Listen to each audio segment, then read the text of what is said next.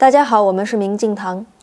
很多时候，上帝关上了一扇门，却又为我们打开了一扇窗。也许大多数人认为，如果对色彩不敏感，那么还是不要从事摄影的好。不过，德国摄影师 Kilian 却用自己的作品颠覆了这种看法。Kilian 在出生时就被剥夺了色彩分辨的能力，尽管如此，这并不妨碍他去热爱自然、热爱生活。他奔走于欧洲各国。以他的视角来寻找那些自然中绝美的画面。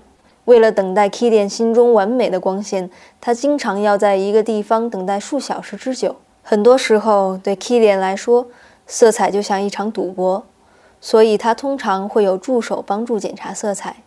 但这种缺陷却有好处，他更能够集中于影像结构，把握光线，并建立自己独有的摄影角度。